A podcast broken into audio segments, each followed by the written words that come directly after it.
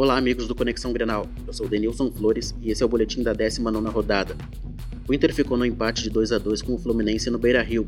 A equipe, que não é mais comandada pelo treinador Falcão, levou gol nos minutos iniciais. Gustavo Scarpa marcou para os visitantes.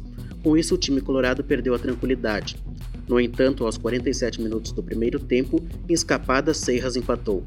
Na segunda etapa, mudou pouca coisa na maneira da equipe colorada jogar, faltava organização e finalização com qualidade.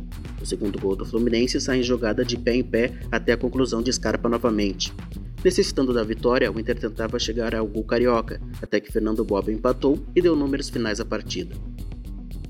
O Grêmio não jogou na rodada, pois teve seu jogo diante do Botafogo transferido para o dia 4 de setembro.